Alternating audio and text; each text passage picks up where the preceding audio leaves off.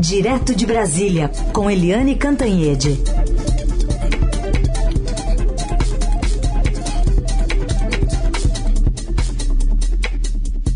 Oi, Eliane, bom dia.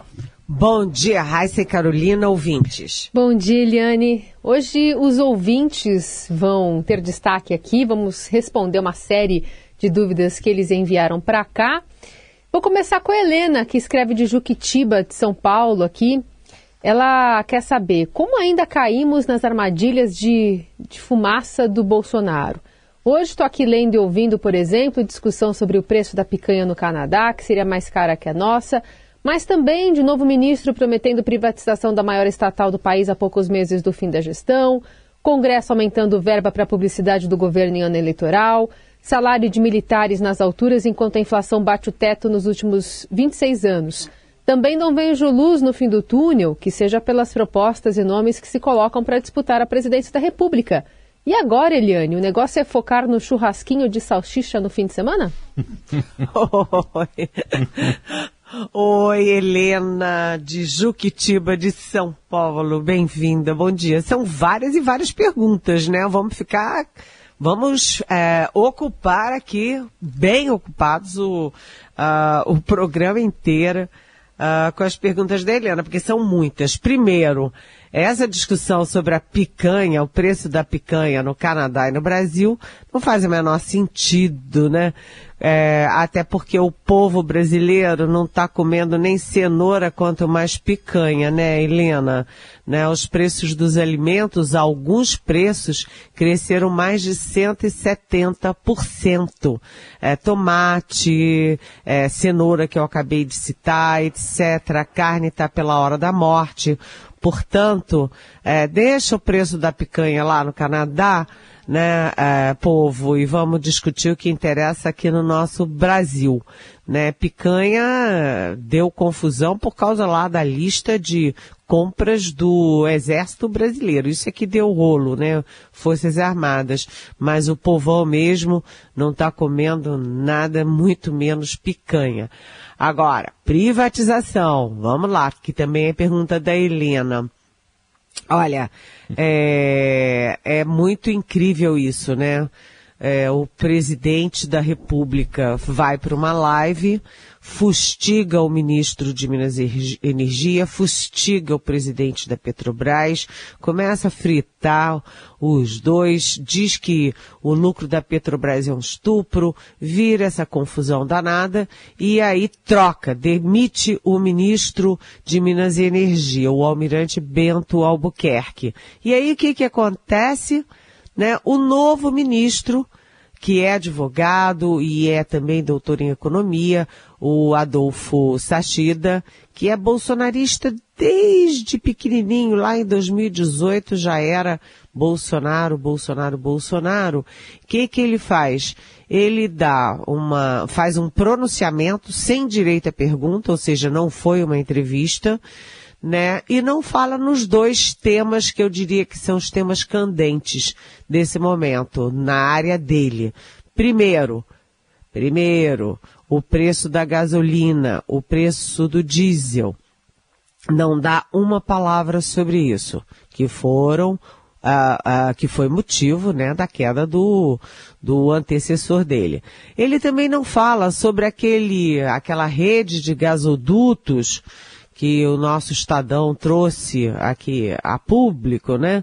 Que estão querendo, né? O Centrão está se articulando com o governo para dar aí a bagatela de 100 bilhões de reais uh, para a iniciativa privada e para amigos do governo fazerem um gasodutos. Gente, muito louco isso.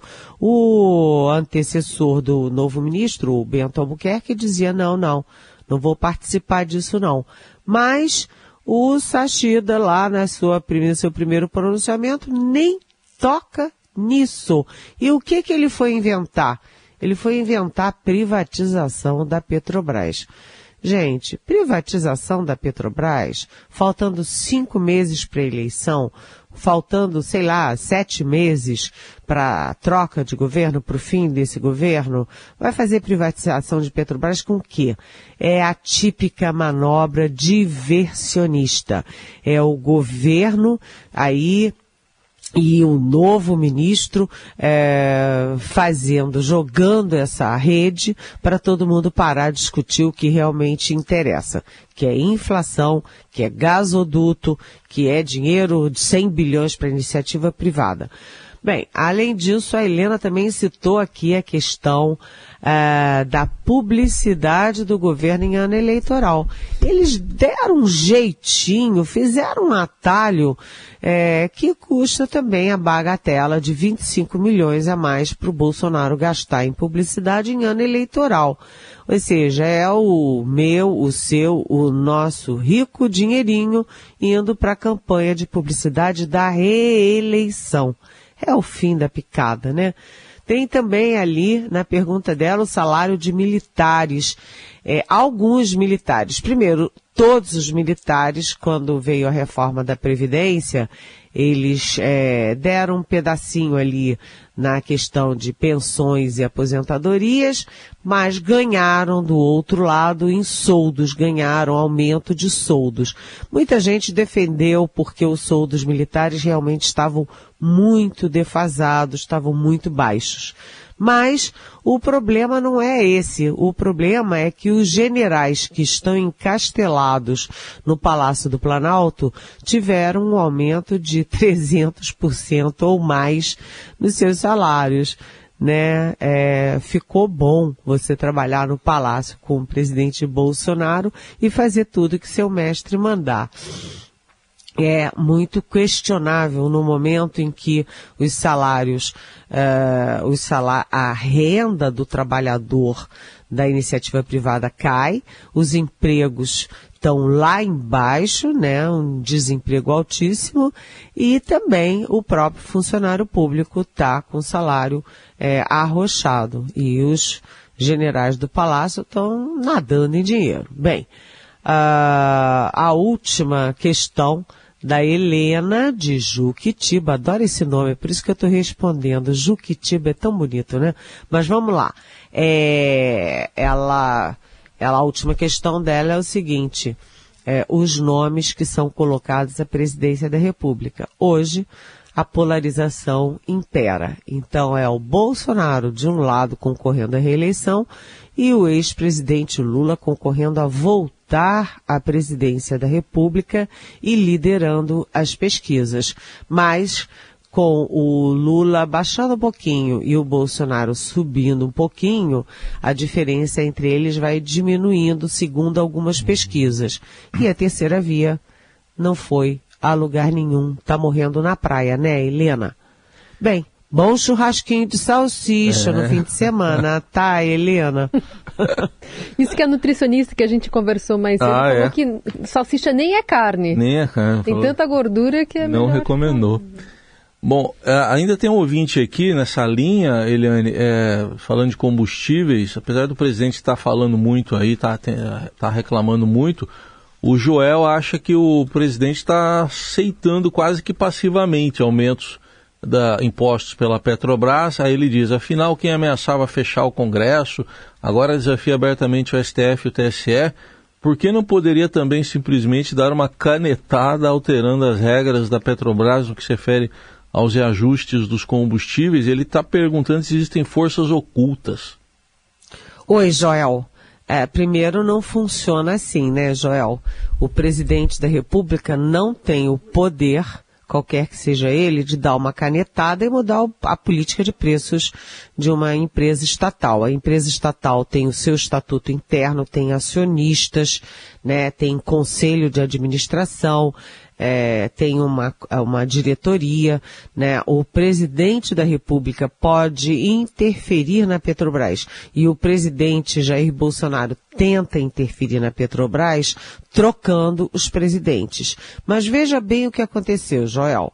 O primeiro presidente era o Roberto Castelo Branco, um economista muito respeitado até né, foi demitido porque não mexia nos preços, na política de preços. Aí foi substituído por um general de quatro estrelas da reserva, o general Joaquim Silva e Luna, né, que simplesmente é, é estatizante, é de governo, é de Estado. E nada, exatamente nada mudou. O discurso do general era exatamente o discurso do economista. Aí, tudo bem, não deu certo, não mudou nada, o Bolsonaro demitiu o general. E aí veio uh, um. Eles tentaram botar alguém que teve algum rolo, estava ali, tinha ligações com gente que tem interesse na Petrobras, não deu certo, nem tomou posse. Aí veio o terceiro, Zé Mauro Coelho, que é a quadro da Petrobras, que é economista. E o que que mudou, Joel? Absolutamente nada. O presidente da República simplesmente não pode dar uma canetada, pode mudar o presidente da Petrobras. E ele muda, muda, muda e nada acontece. Por quê? Porque é um discurso falacioso, né, de que você muda o preço da Petrobras, comprime os reajustes e aí isso é bom para o país.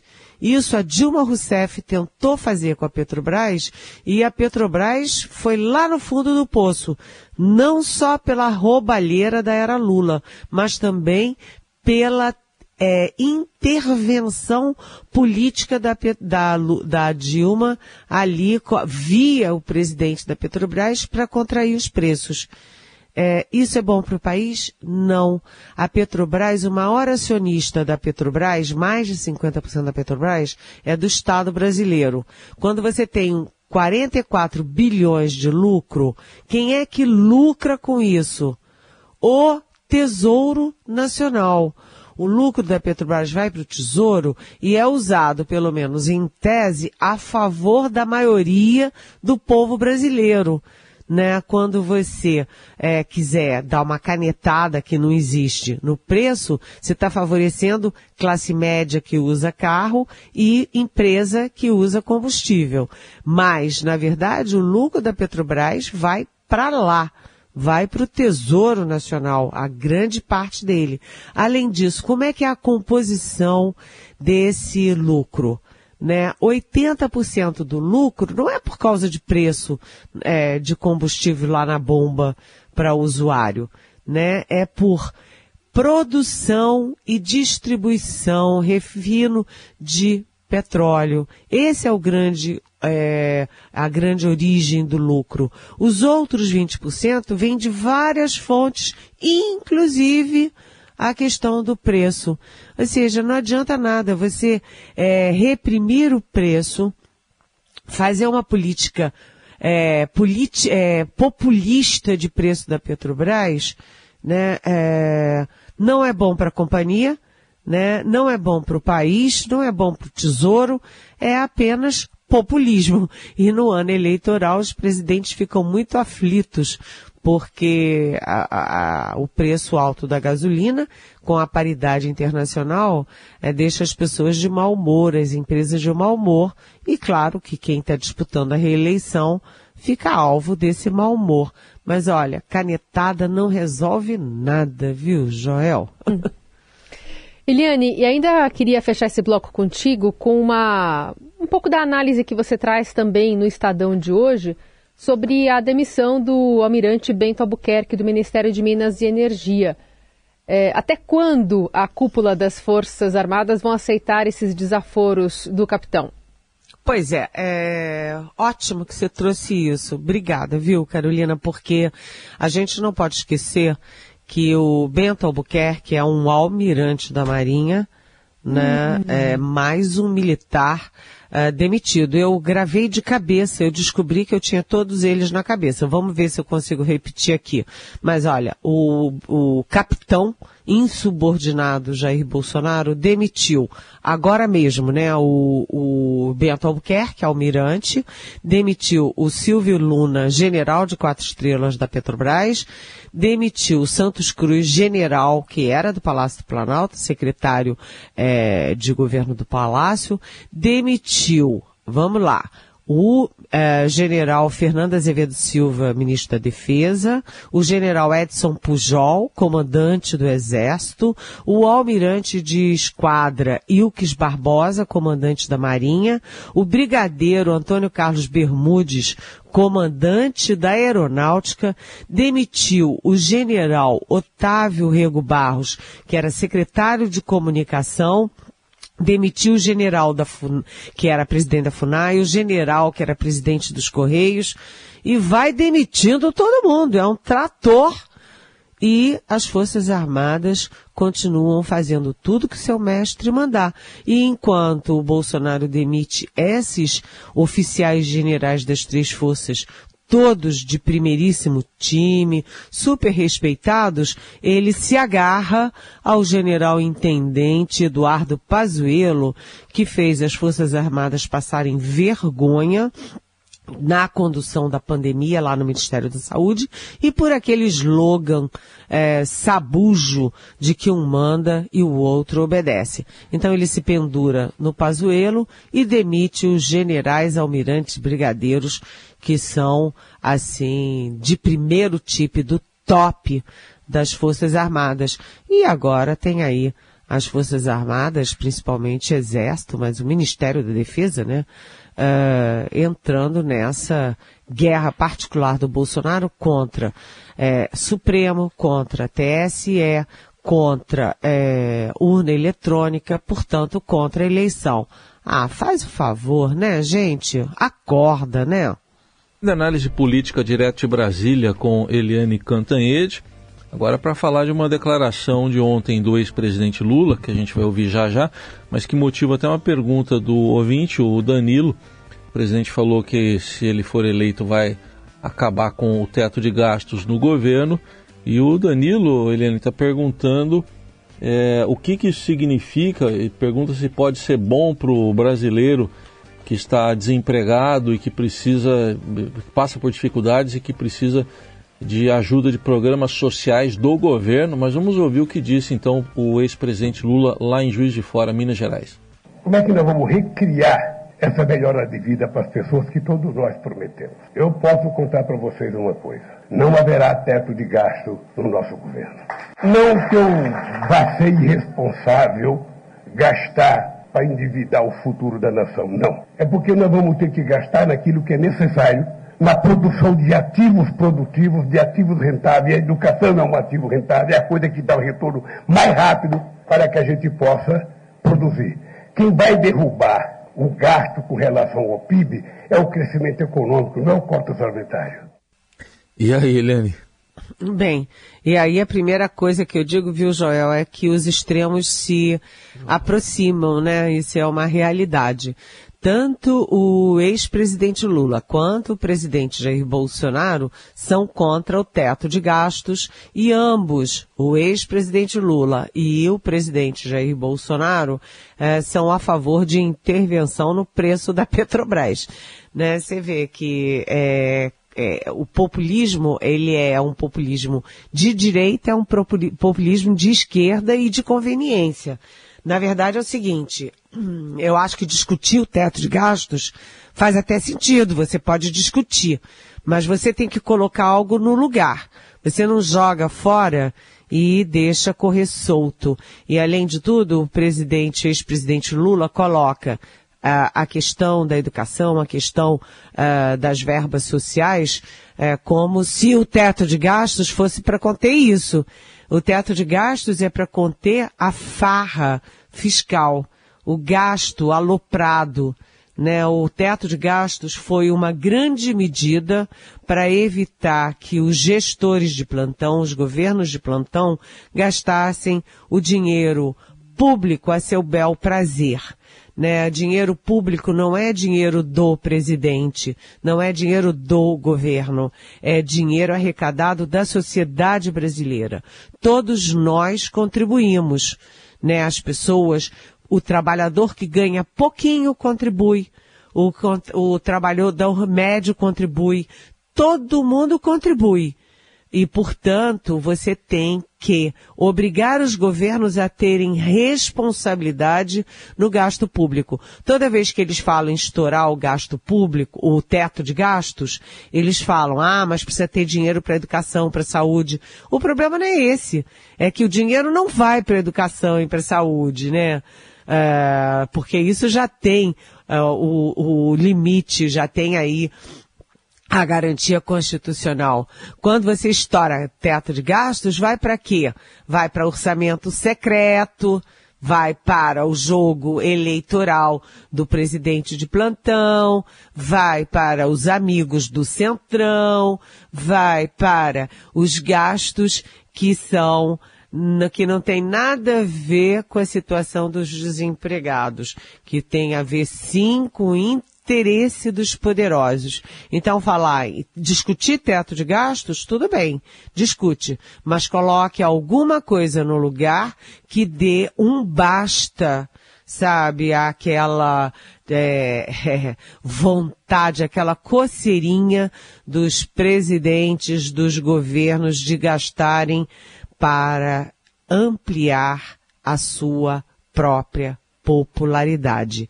Então, olha, tratar bem o social, o pobre, o desempregado, a saúde, a educação, sim. Mas quando fala em estourar teto de gastos, olha, não se iludam. Não é para isso não, tá? Muito bem, Eliane Cantanhede respondendo as perguntas que vocês, ouvintes, estão mandando para cá. Podem seguir nessa toada. Hashtag Pergunte para Eliane nas redes sociais. Nosso WhatsApp é o 11 99481 1777. Amanhã tem mais. Obrigada, Eliane. Beijão. Até amanhã.